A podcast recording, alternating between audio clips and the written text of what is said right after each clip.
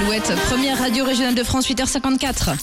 Alouette, l'actu en plus. L'actu en plus. Avis aux jeunes auteurs et autrices, vous pourriez être publié grâce à TikTok. C'est vrai qu'une étude publiée l'année dernière a confirmé que les jeunes de moins de 25 ans passent deux fois plus de temps devant un écran qu'avec un livre entre les mains et ils privilégient même de nouveaux modes de lecture et notamment les livres audio. Alors pour rabibocher la génération Z avec les livres traditionnels, la maison d'édition Robert Laffont a lancé un concours sur TikTok pour trouver leur nouvel écrivain ou écrivaine de romans jeunes adultes. Alors pour participer, vous devez avoir au moins 18 ans, il n'y a pas de limite d'âge.